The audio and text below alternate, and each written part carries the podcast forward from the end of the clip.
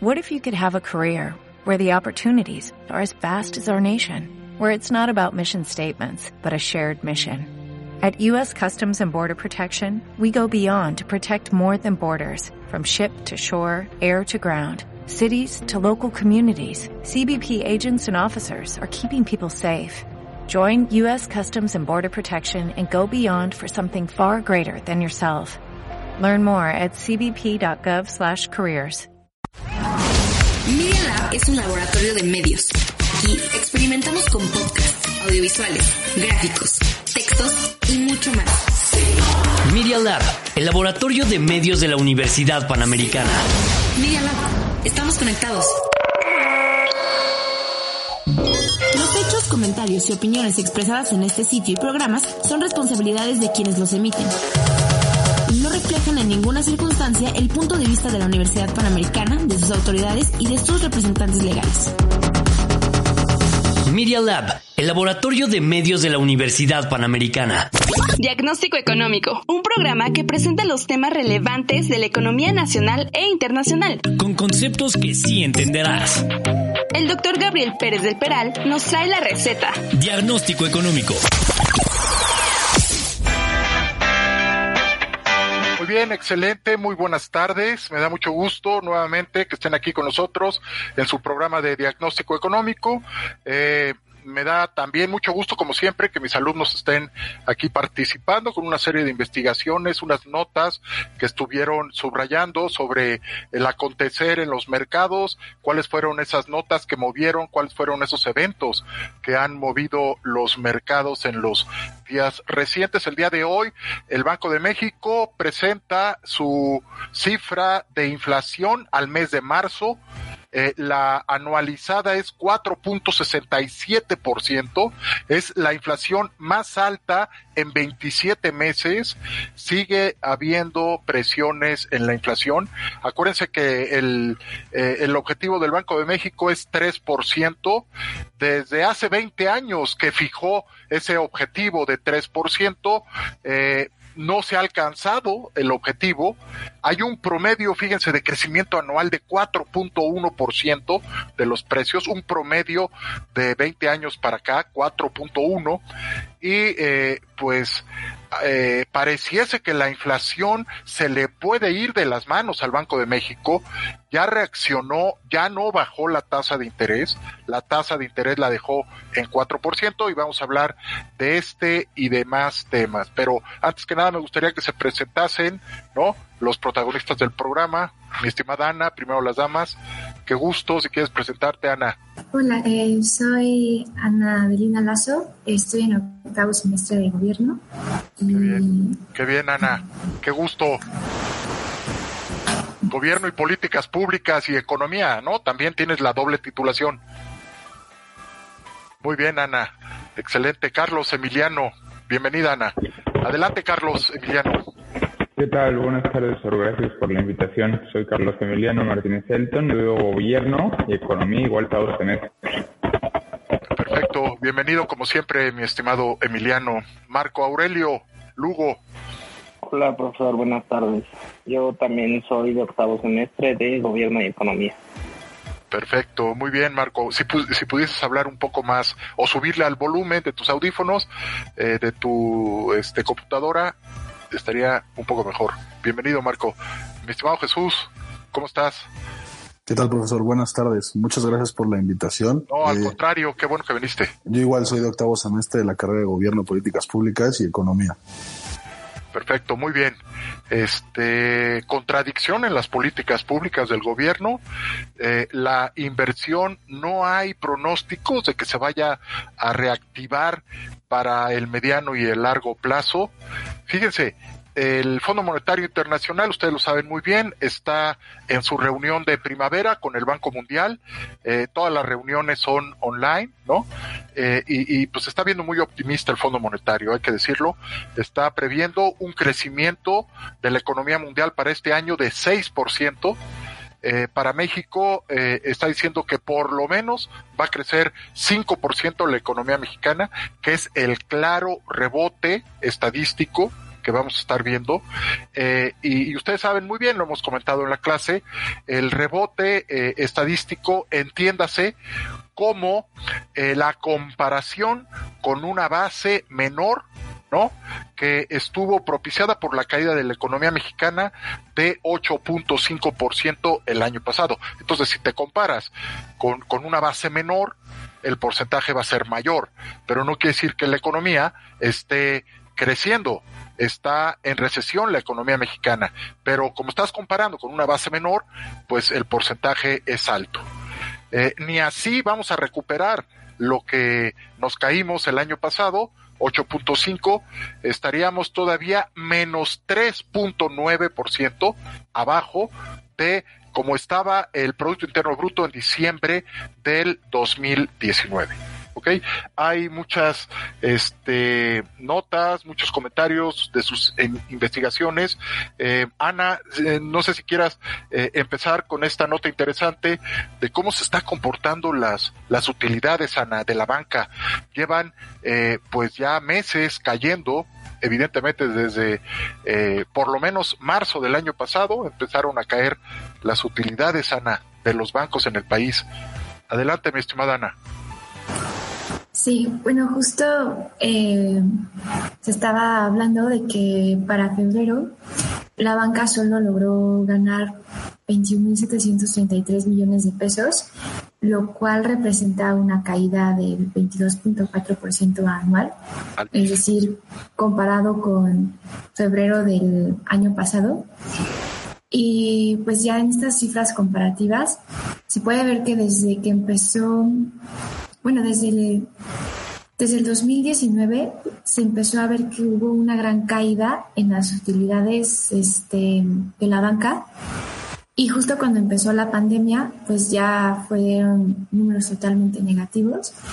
Y pues para marzo del 2020 la caída había llegado a ser eh, un 32.7% y ya ahorita ya está en un menos 22.4%.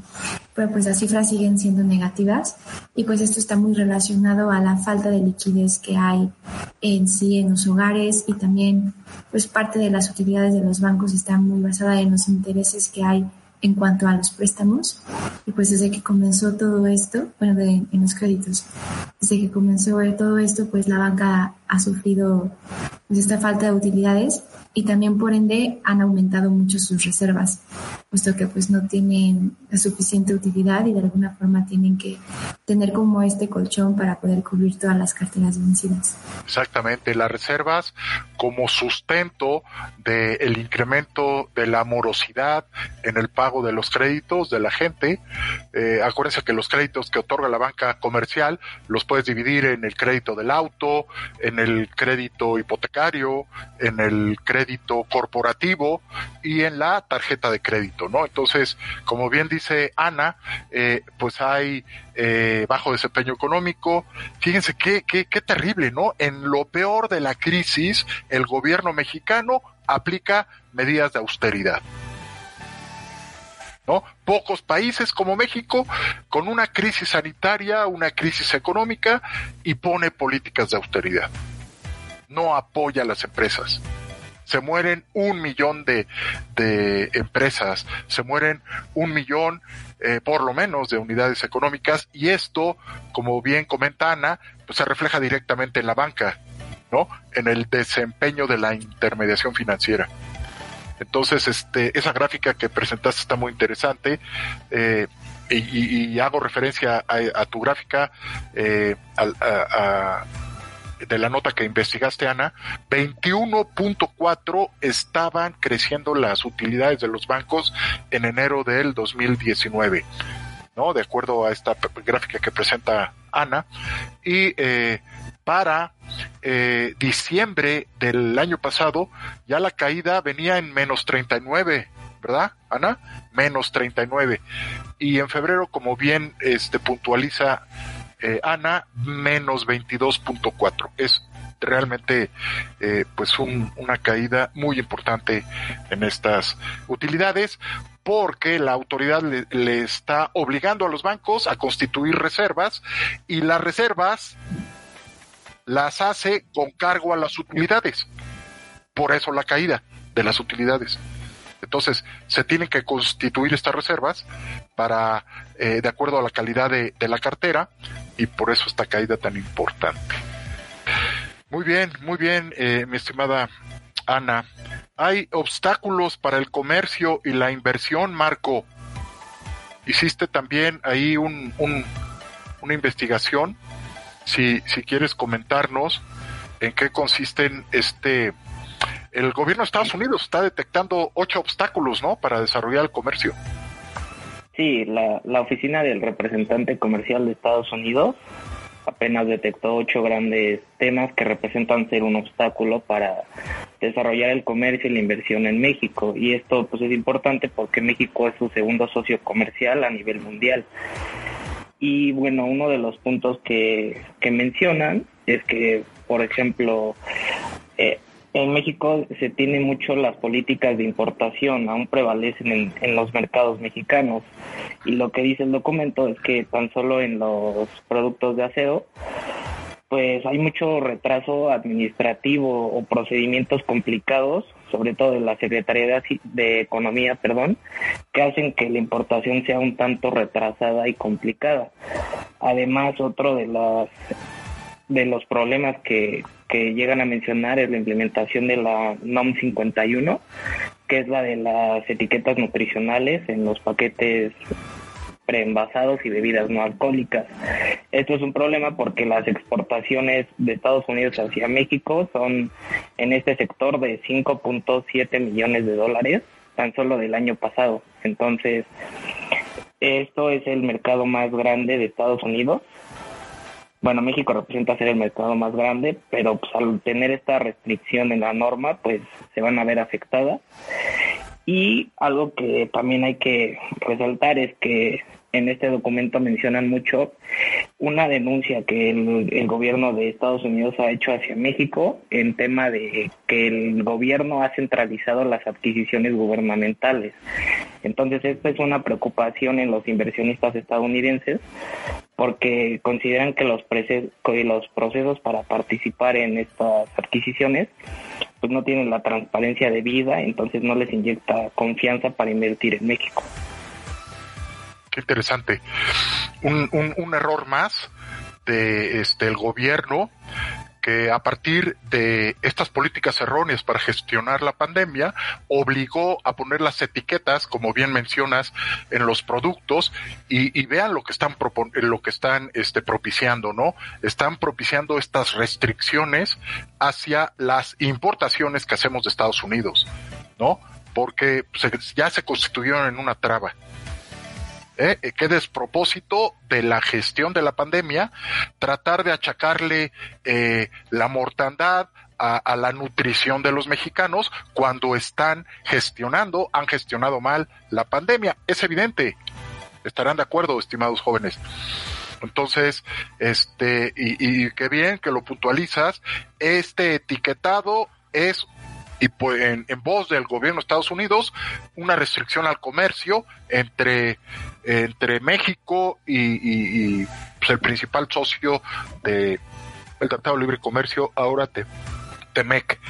Eh, sobre este punto, eh, Jesús, eh, hablabas o investigabas sobre que ya recuperamos el primer lugar, Jesús, en febrero como socios en Estados Unidos. Adelante, Jesús. Sí, exacto, profesor. Justo le iba a pedir la palabra porque, pues como sabemos, China había, había tomado este primer lugar eh, como socio comercial de Estados Unidos y apenas lo, lo, recuperamos, pero fue gracias a las importaciones. Esto nos, nos quiere decir simplemente que compramos, les compramos más a Estados Unidos de lo que les vendemos. Esto puede ser parte de lo que dice Marco y usted sobre las restricciones que se están, que se le están creando al comercio gracias a esta, a esta NOM 51 y al nuevo etiquetado. Entonces, pues esto debería, o sea, deberíamos buscar más bien nosotros exportar, ¿no? Al final, lo que le compremos a Estados Unidos, pues a ellos les va a convenir mucho más. Entonces, pues esto, esto es importante, ¿no? Para notar que nos regresó la corona, pero nos regresó como de mala forma. O bueno, no, no de mala forma, sino que al final estamos comprándoles más de lo que, lo que les estamos vendiendo y esto les conviene mucho más a, a ellos, ¿no? Claro, y, también a nosotros nos conviene quitar esas restricciones a las que hace referencia Marco, ¿no? En cuanto al etiquetado, que tiene que ser, pues, tarde o temprano, Marco, tarde o temprano el que quiten esas normas, ¿no? Esa NOM 51, porque se está constituyendo en un eh, obstáculo importante para el comercio. Así es, así es Jesús. Eh, Emiliano, tú tocaste la parte de la deuda, ¿no? De la deuda del gobierno. Si quieres hacernos eh, o compartir estas reflexiones, ¿no? Que, que investigaste. Sí, claro que sí, profesor. Bueno, la deuda se estima que para los próximos seis años alcance y ronde sube más bien el 60% del PIB, en, eh, bueno, respecto al mexicano, ¿no?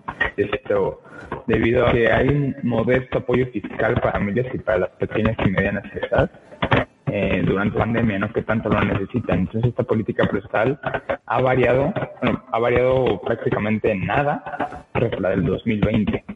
Este esto es de, de recalcar que se da a partir del año 2019 normalmente tenemos un porcentaje del 53, 66% con respecto a desde 2016.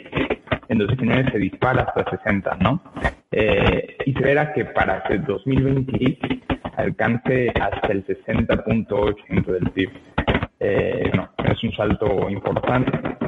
Pero, por otro lado, se estima que los ingresos generales del gobierno mexicano ronden en el 23% del PIB. Pues bueno, es algo más o menos que puede compensar ahí.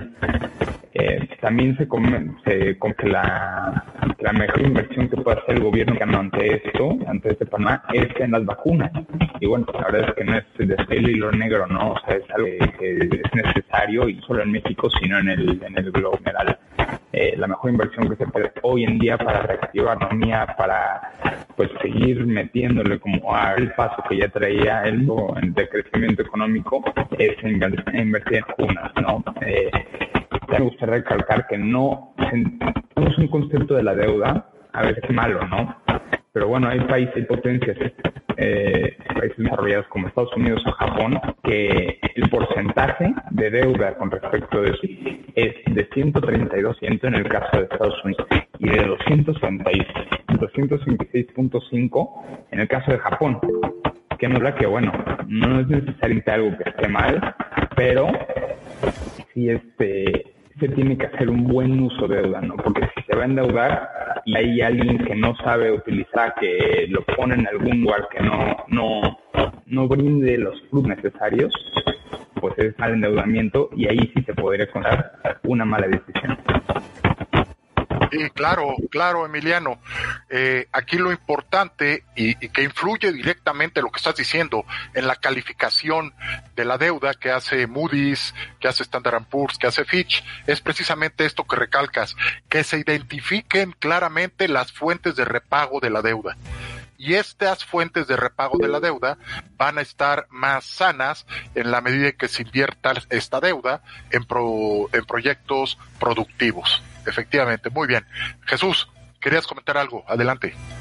Sí, gracias. Yo también estuve investigando un poco del tema de, la deuda y pues también vi que la Secretaría de Hacienda y Crédito Público ya informó que el gobierno federal concluyó el, el refinanciamiento de la deuda por 3.250 millones de dólares. Esto está muy interesante, Jesús. ¿Qué te parece si hacemos un corte de estación y regresamos con este cambio en el perfil de la deuda?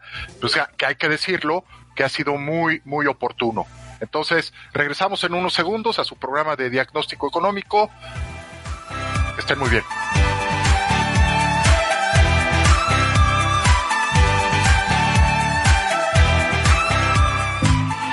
No te vayas. En solo unos minutos regresamos con el diagnóstico de la semana. De Media Lab. Experimenta con nosotros. No te quedes fuera y sé parte de esto. Síguenos en Facebook y en Instagram para la experiencia completa. Búscanos en Instagram como arroba Media Lab-UP y descubre todo lo que tenemos preparado para ti. Encuéntranos como Media Lab UP. Media Lab. Pequeñas ideas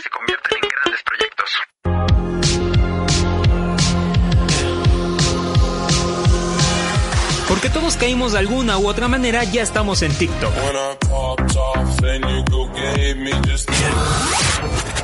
Así que síguenos, solo búscanos como arroba Media Lab y encontrarás desde bailes hasta información útil. Ahí nos vemos. ¿Quieres continuar escuchando más de nuestras ideas? Ingresa a Spotify o Apple Podcast y búscanos como Media Lab.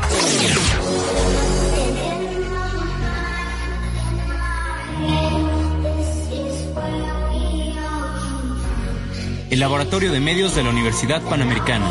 Escuchas Media Lab, experimentando sensaciones auditivas.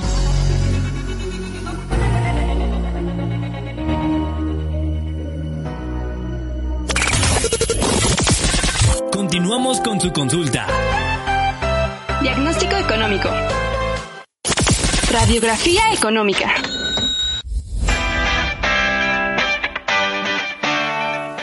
Muy bien, ya estamos aquí en el, en el apartado del programa de radiografía económica. Nos comentaba Jesús eh, acertadamente que la Secretaría de Hacienda anunció el día de ayer, así es, ¿no, Jesús? Ahí fue ayer. Sí, ayer. Este, la, el cambio de perfil de la deuda mexicana. ¿Qué, qué, ¿Qué es esto, el refinanciamiento? ¿En qué consiste? Consiste en colocar deuda, ¿no? Nos estaba diciendo Jesús, 3.250 millones de dólares para pagar deuda de corto plazo a tasas altas. Y esta deuda que colocó de 3.250 es a un mayor plazo y a tasas más bajas. Creo que fue un bono de 4.2%. Si quieres este, com, com, completar estos detalles, mi estimado Jesús. Sí, gracias, profesor. Sí, justo como menciona, además de que, pues no, bueno, esto, esto dice que va a ayudar a reducirle en un 69% las amortizaciones de la deuda externa que se tenía programada para el 2023, ¿no? Como dice, es a corto plazo este pago.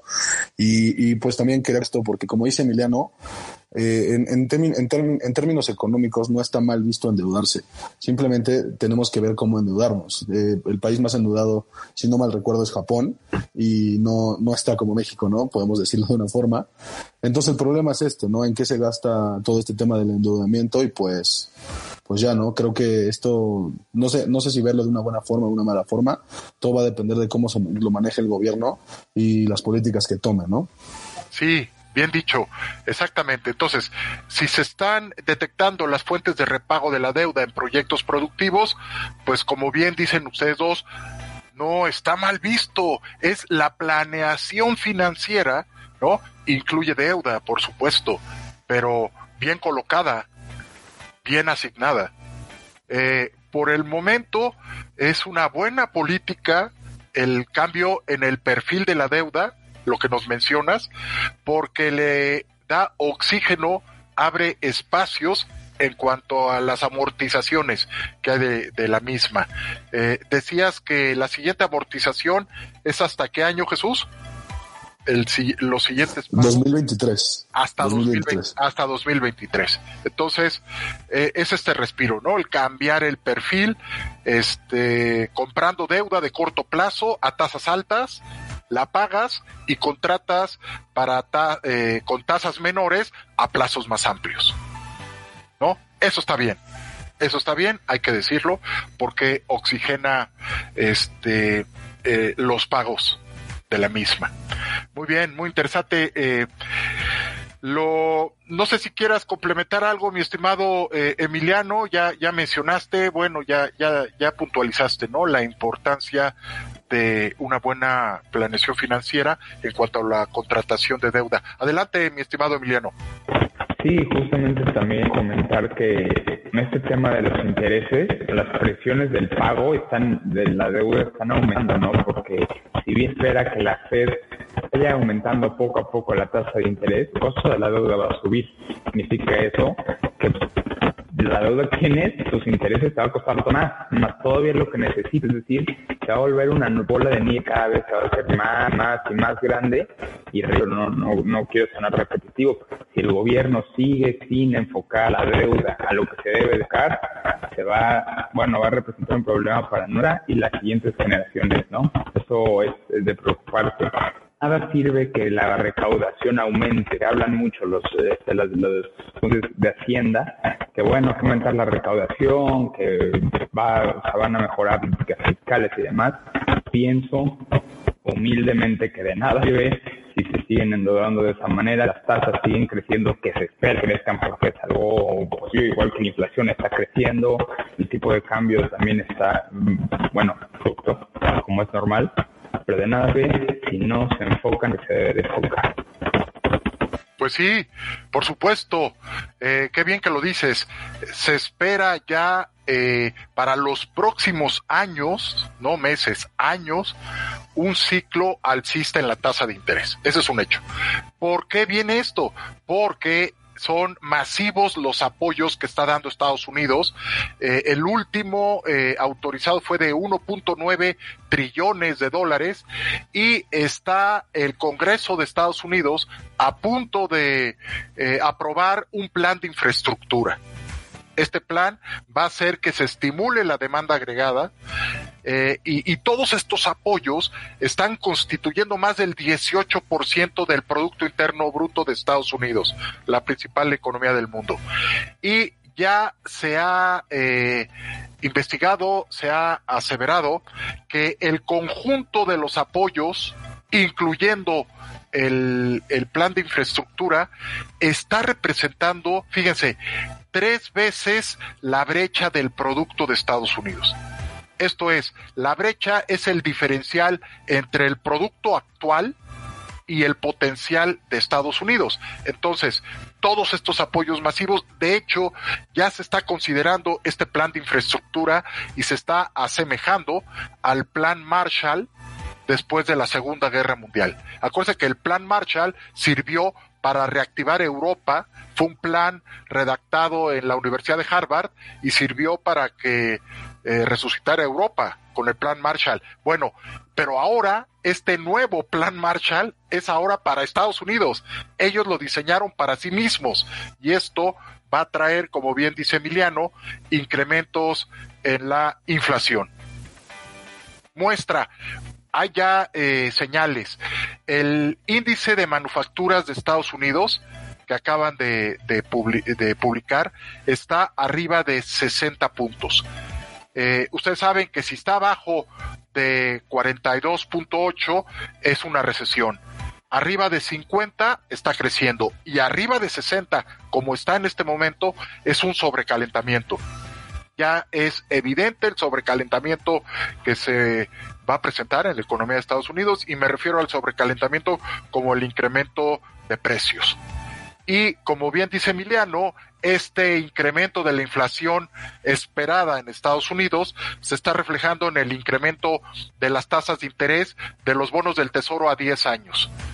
Este, este incremento de las tasas de interés, o mejor dicho, este incremento de la inflación ya lo sabe el mercado de bonos de Estados Unidos, de bonos gubernamentales.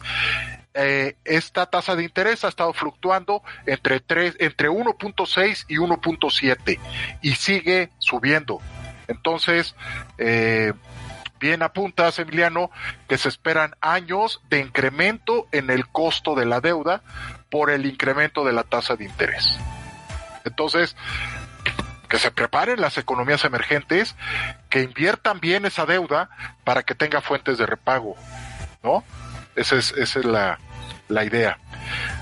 Muy bien, este. Tú también, Marco, eh, investigaste algo sobre el costo de la deuda. No sé si quieres agregar algo, Marco, Aurelio.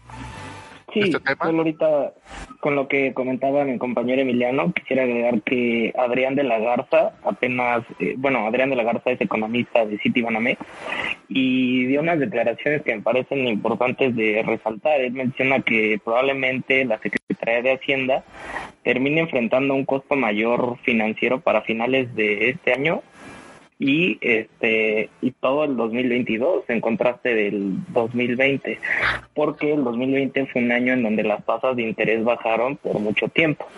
Y también él menciona que el problema de las tasas de interés es esta dependencia a las grandes reservas. Por ejemplo si la Reserva Federal incrementa la tasa de interés en 2022 y no en 2021, esto va a empezar a generar una presión en el costo financiero, en un primer momento a la deuda externa, pero pues también a la deuda interna.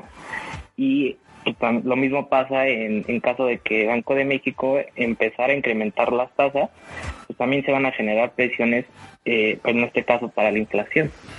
Claro, Exactamente. Entonces, vienen días difíciles, ¿no? Vienen este años difíciles, por supuesto, eh, en la parte financiera y en la parte real de las economías. Ese es un hecho. Y mientras tanto, este, la confianza del consumidor, Marco, la confianza del consumidor en nuestro país, ¿no? Ya estos indicadores cíclicos ya están mostrando alguna mejoría, ¿no? Tú te centraste en esta parte. En marzo, ¿no? El incremento. Adelante, Marco. Sí, en marzo la confianza del consumidor registró un incremento, si no mal recuerdo, fue del 1.6% en una tasa mensual, de acuerdo con datos del INEGI. Este indicador, pues bueno, este repunte pues es de importancia porque se va, se continúa por el camino de la recuperación económica, sobre todo en este tema COVID.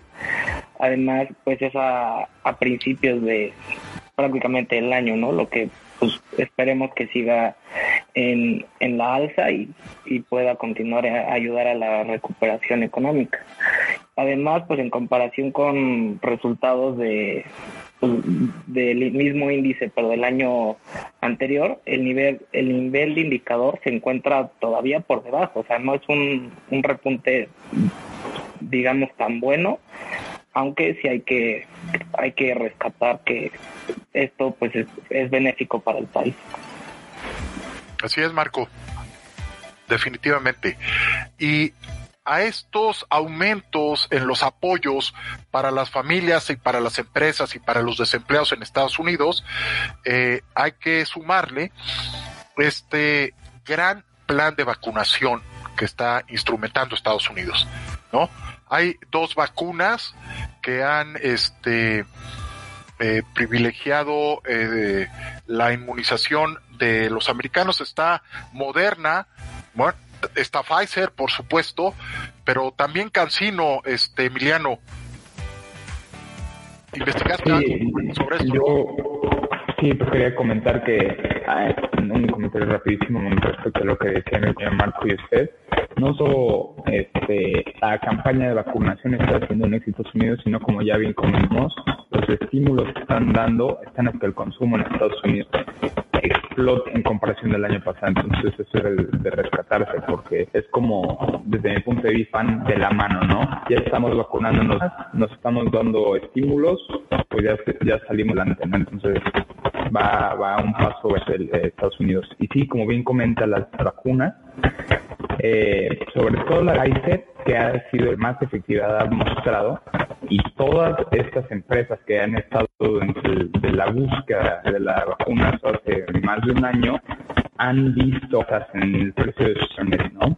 Tienen 2000, en 2020 la, la acción de Cancino encontraba en 83.1 eh, dólares, ahora está en 294 2021, ¿no? Y esto es gracias al avance que se ha visto y a la efectividad de las vacunas. Es rescatarse, Pfizer ha visto un aumento en dos puntos, es decir, subió de 34 a 36. Esto por gran demanda que hay de, y el conocimiento que hay de una empresa como Pfizer, todas sus áreas que maneja, parte de que es más efectiva para, para bueno, la que se ha comprobado más efectiva. Sin embargo, Moder y Cancino, como ya les comenté, son las que los, eh, los que han los saltos más grandes y más benéficos para sus acciones y para, bueno, claramente los, los que las mantienen.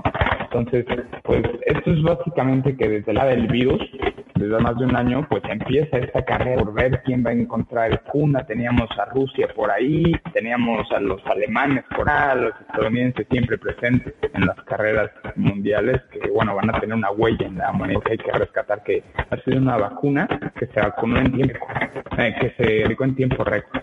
Impresionante, nunca habíamos visto algo así. Eh, y bueno, nos habla de la capacidad de adaptación que tiene el cerebro últimamente. Entonces, algo también muy interesante en esto es que ante el impacto económico que dejó esta pandemia, pues las vacunas representan la salud. Es la luz al final del mes, pero no es la solución final.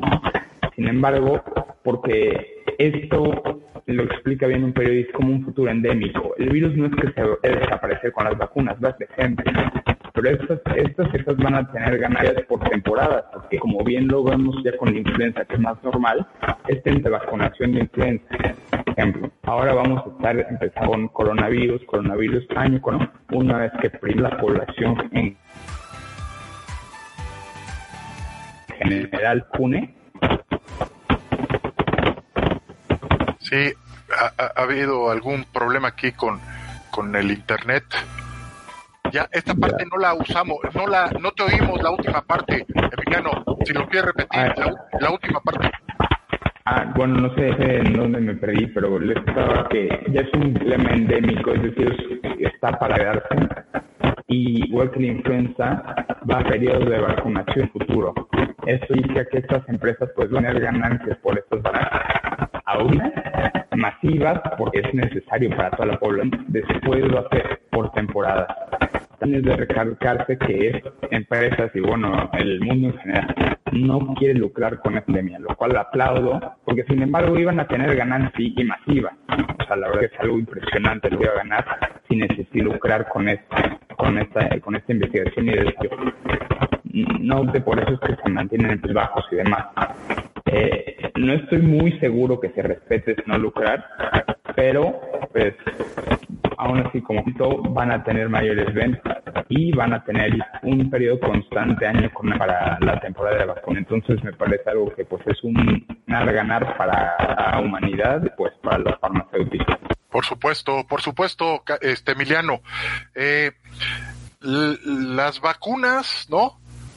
Tienen que ver con los científicos y la vacunación con los políticos, los planes de vacunación.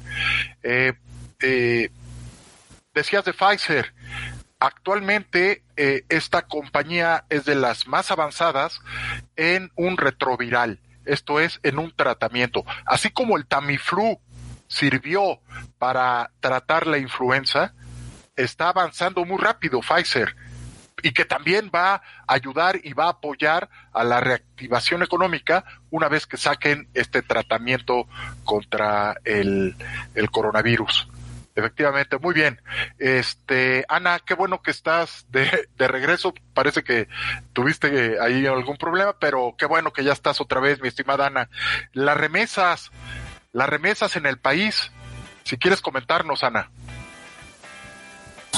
Sí, pues eh, justo la noticia hablaba sobre cómo las remesas han aumentaron, eh, sobre todo durante febrero, y que no se había visto este número desde hace más de 15 años en algún febrero. Las remesas, pues bueno, hacen referencia al dinero que se envía a México y pues se llegó a estimar que todo esto totalizó 3.173.5 millones de dólares lo cual pues aumentó casi un millón, casi mil millones de dólares eh, respecto al febrero del año anterior. Y pues investigando un poco más sobre este tema, se veía que parte de esto está relacionado en primer lugar con todos los estímulos y apoyos fiscales que ha estado dando Estados Unidos y en segundo lugar también porque el tipo de cambio se ha vuelto más competitivo en comparación a lo que estuvo eh, durante el año pasado. Exacto, exactamente. Eh, pues están eh, mostrando un reflejo, las remesas de estos apoyos que ya mencionábamos que está dando el gobierno de México. Eh, vamos a hacer un corte de estación y regresamos nuevamente a su programa de diagnóstico económico.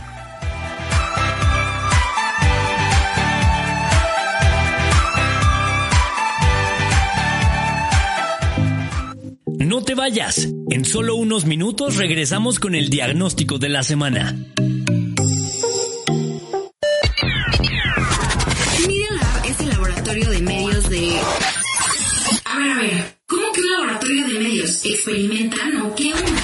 Media Lab. Nosotros experimentamos con cámaras, botones, compus y sonidos.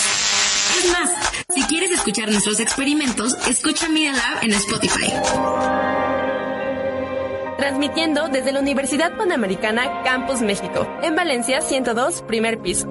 Media Lab. Pequeñas ideas que se convierten en grandes proyectos. ¿Te has preguntado a qué suena un laboratorio de medios?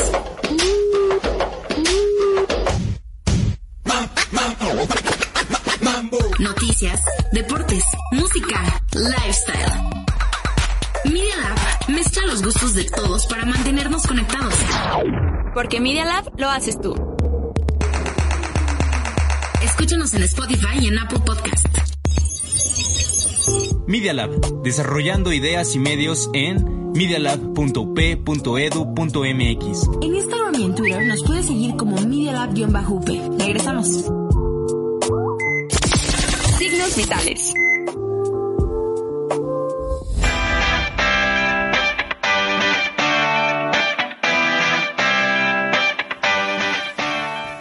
Bien, ya regresamos al apartado de signos vitales.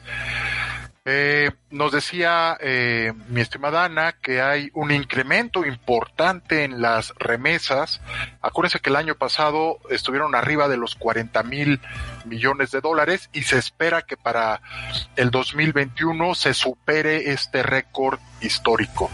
Eh, decía Ana que es producto de los apoyos que está dando el gobierno de Estados Unidos, por supuesto, ah, y, nuestros conacionales que en promedio envían eh, cada remesa de 369 dólares, eh, están eh, pues eh, reflejando también, Ana, importante, el 14 de febrero. El 14 de febrero se aceleró el envío de remesas, ¿no? El día de, de- del amor y la amistad es uno de los días en donde mandan más remesas.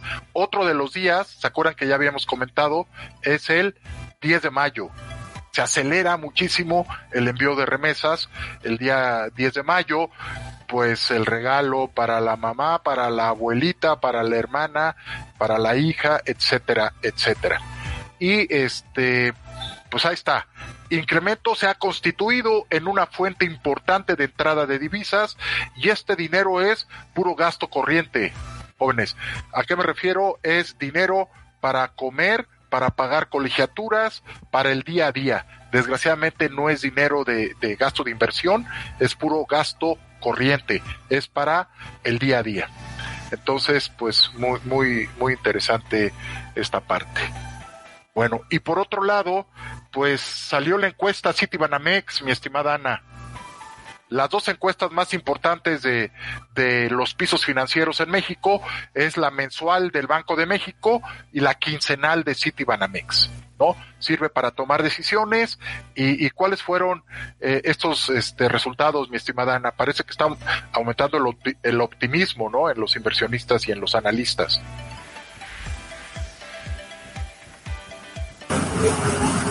Sí, pues justo dentro de eso, pues se habla que también se ve que va a haber esta recuperación en el PIB.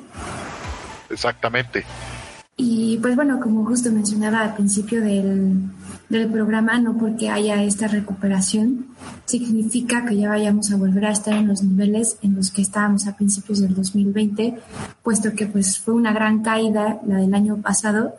Y aunque se tienen proyecciones de que va a haber un avance de 4.6%, hasta se ha llegado a decir que de un 5%, no es eh, la totalidad de, de ese 8.5% este, que se perdió el año pasado.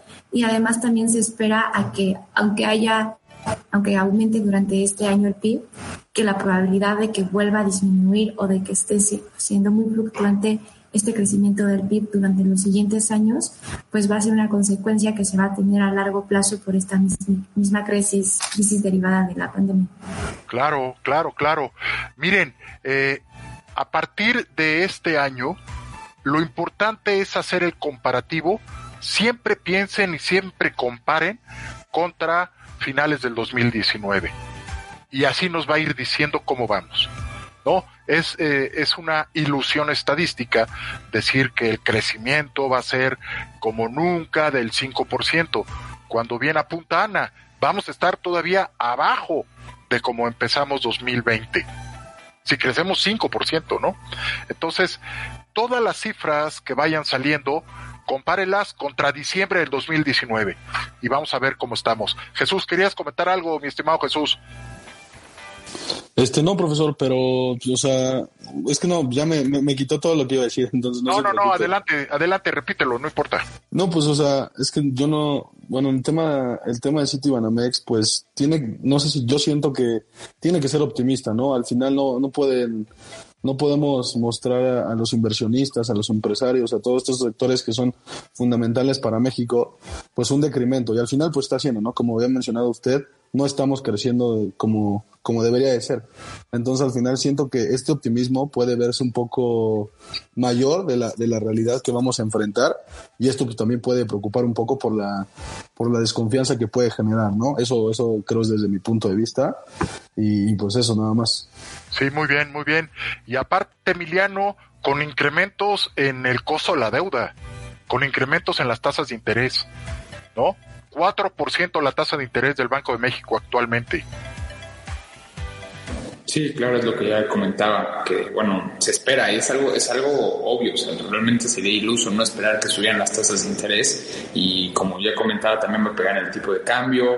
Mire, no, o sea, no, es, no es de extrañarnos que en las próximas semanas algún día roce los 21 pesos el dólar, ¿no?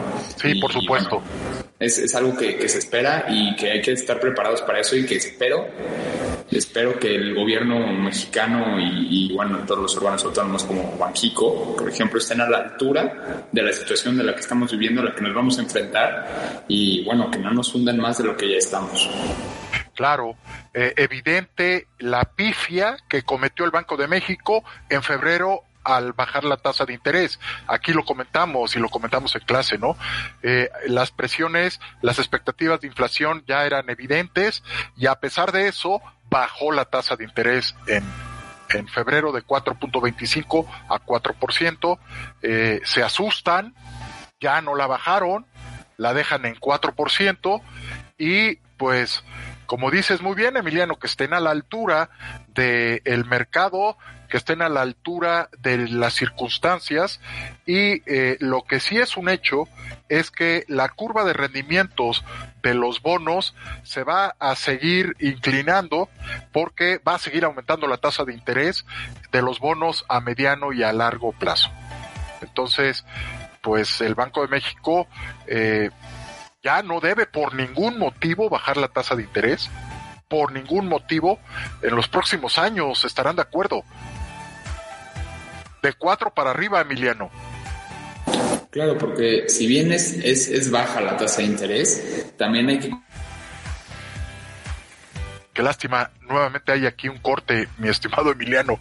Es interesante de otros países. Si quiere repetir esta parte, se cortó un poco. Ah, sí, se cortó un poco. Si quiere repetir esta parte, por favor, Emiliano.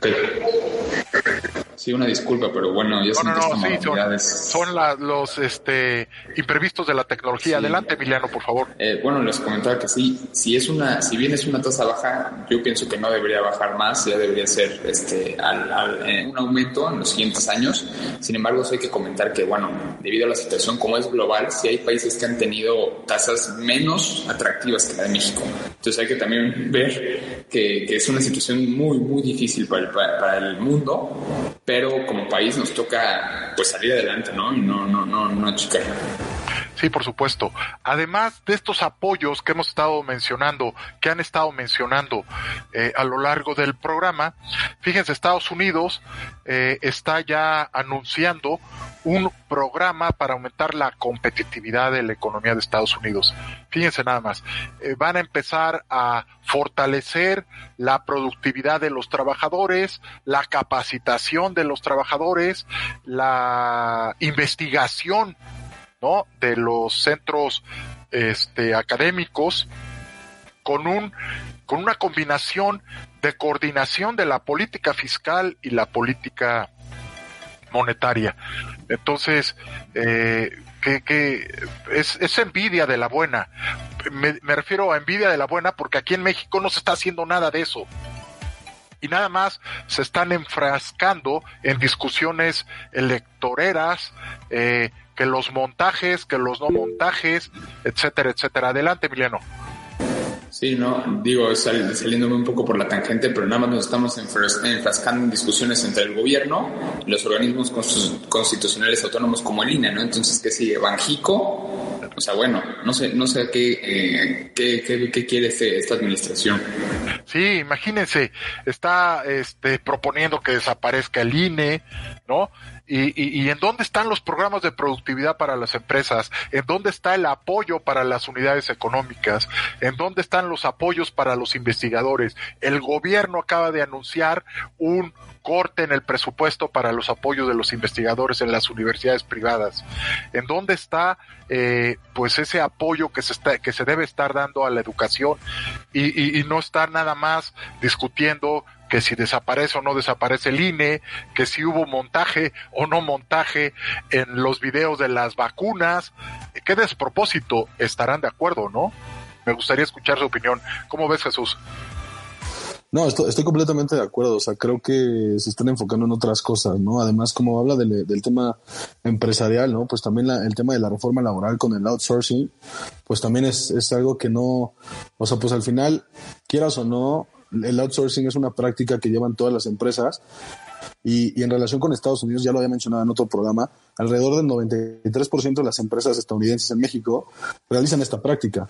Entonces, quieras o no, vas a tener complicaciones con Estados Unidos y con la economía, que al final el outsourcing debería regularse, estoy de acuerdo, pero no como lo están planteando, no como lo está planteando el gobierno actual, ¿no? Entonces, pues muy, muy complicada la situación en estos, en estos años y meses, claramente. Así es, mi estimado Jesús. Y, y por otro lado, sigue subiendo la, la inseguridad, sigue subiendo el número de homicidios dolosos, sigue subiendo lo, la violencia intrafamiliar, la violencia hacia las mujeres, cuando se había dicho que este gobierno era un gobierno de transformación, un gobierno de corte feminista, pues ¿en dónde está el programa de apoyo para el, para disminuir la violencia de género? No hay un programa sobre esto. Adelante, Jesús. Claro, pues también lo vemos con el tema de, Félix Salgado, ¿no? O sea, creo que es un tema. O sea, claramente el gobierno está, está haciendo lo que quiere, está sobrepasando la división de poderes y la autonomía de ciertas instituciones. Y eso no puede estar pasando. No puedes pedir que se elimine el INE cuando es el instituto que es autónomo y, y checa las elecciones y pides que un presunto delincuente como es Félix Salgado Macedonio sea candidato a una gobernatura. Entonces, la verdad creo que las cosas no, no las está haciendo bien el gobierno. Debería replantearse la, la situación y, redireccionar su estrategia para que al final, pues, o sea, salga bien el gobierno y salga bien México, ¿no? Que es el, es el propósito de todo gobierno. Bien dicho, bien dicho, bien dicho. Eh, si hay un Estado fallido en México, es Guerrero. ¿No? De las 32 entidades federativas, si hay un estado fallido es Guerrero, en donde está eh, plagado de narcotráfico, está plagado de corrupción el estado y en donde el crimen, eh, los carteles del crimen organizado, pues tienen eh, una amplia autoridad en, en gran parte de su territorio. Y no solamente Guerrero, ¿no? Está Michoacán, eh, etcétera, etcétera. Entonces, eh, pues ya lo mencionó el, el jefe del Comando Norte de, de Estado, del Ejército de Estados Unidos, que entre el 30 y el 35% del territorio en México está en manos de los carteles del crimen organizado. Y ustedes estarán de acuerdo que para que el crimen organizado pueda tener hegemonía en territorio de un Estado, es porque previamente pactó con las autoridades. ¿Están de acuerdo? Hubo un pacto con las autoridades. Adelante, mi estimado Emiliano.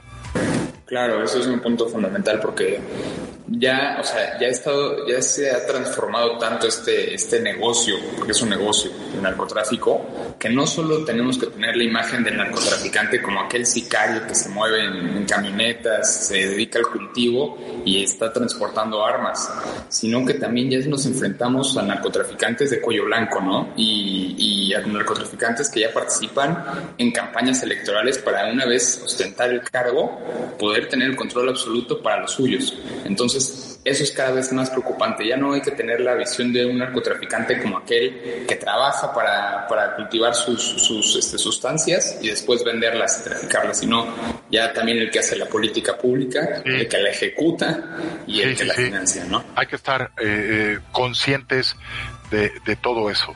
Y el posible cambio en las 15 gubernaturas en el Congreso de la Unión y en municipios del país que, se está constituyendo como la elección más grande en la historia de México, ¿no? Lo que trae atrás es un eh, enfrentamiento entre dos concepciones del modelo económico. Por un lado, el eh, nacionalista, intervencionista eh, de este gobierno, y por el otro lado el neoclásico, el neoliberal, en donde se limita al Estado ante la hegemonía del mercado, que es lo que ha estado prevaleciendo eh, y que prevalece actualmente en la globalización y que ha mostrado el mayor éxito para disminuir este, las eh, desigualdades y que no es porque esté mal el modelo, sino porque se ha implementado mal de que ha habido incrementos en desigualdad y en pobreza, pero no porque esté mal el modelo. Entonces, eso es lo que vamos a ver en estas elecciones del 6 de, junio. Este choque ideológico es lo que está atrás de, esto, ¿no?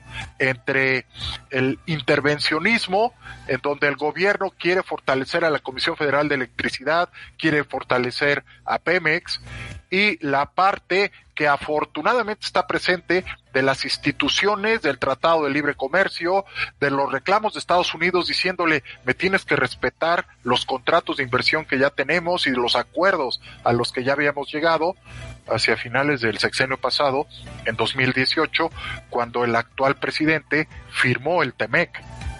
Él lo firmó y, y, como bien mencionaban ustedes, jóvenes, pues ya somos nuevamente el principal socio en la principal economía, ¿no? A partir de febrero pero este, el despropósito de políticas públicas erróneas está todavía presente y esto puede minar y, obstaculizar, como bien lo puntualizaron en sus investigaciones, el crecimiento y la distribución de la riqueza en nuestro país.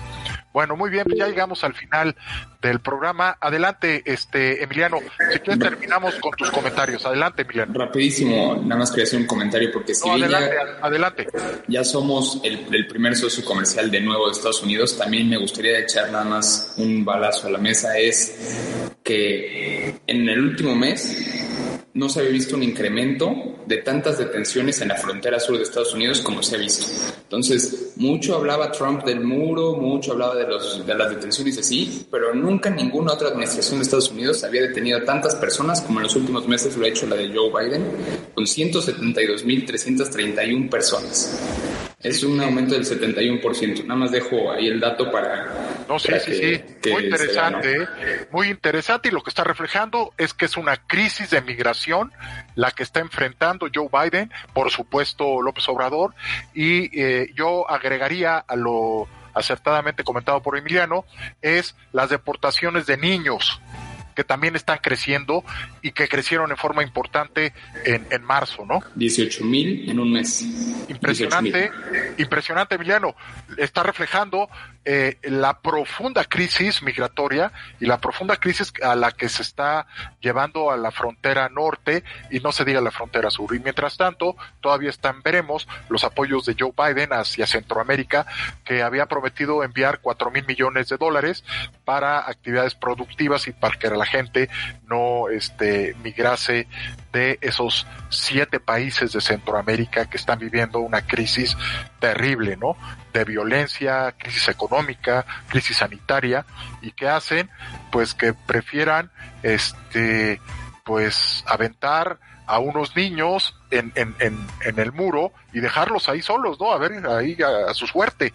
Es, es, es, muy acertado el comentario que hace Emiliano y refleja esta gran crisis de la migración y a ver cómo la soluciona eh, la señora Kamala Harris, la vicepresidenta de Estados Unidos, que ya el paquete se lo aventó Joe Biden a la vicepresidenta, ¿no? Bueno, muy interesante. Yo les agradezco mucho su presencia en el programa como siempre y a todo el auditorio los invito a que el próximo jueves estén a las 13 horas en un programa más de diagnóstico económico. Que tengan un excelente fin de semana. Muchas gracias. ¿eh? Hasta aquí la consulta de hoy. Llévate la receta y te esperamos en el próximo diagnóstico económico. Aquí, en Media Lab. Media Lab es un laboratorio de medios. Aquí experimentamos con podcasts, audiovisuales, gráficos, textos y mucho más. Media Lab, el laboratorio de medios de la Universidad Panamericana. Media Lab, estamos conectados. Spin your passion into a business with Shopify and break sales records with the world's best converting checkout. Let's hear that one more time. The world's best converting checkout. Shopify's legendary checkout makes it easier for customers to shop on your website, across social media, and everywhere in between. Now that's music to your ears. Any way you spin it, you can be a smash hit with Shopify. Start your dollar a month trial today at shopify.com slash records.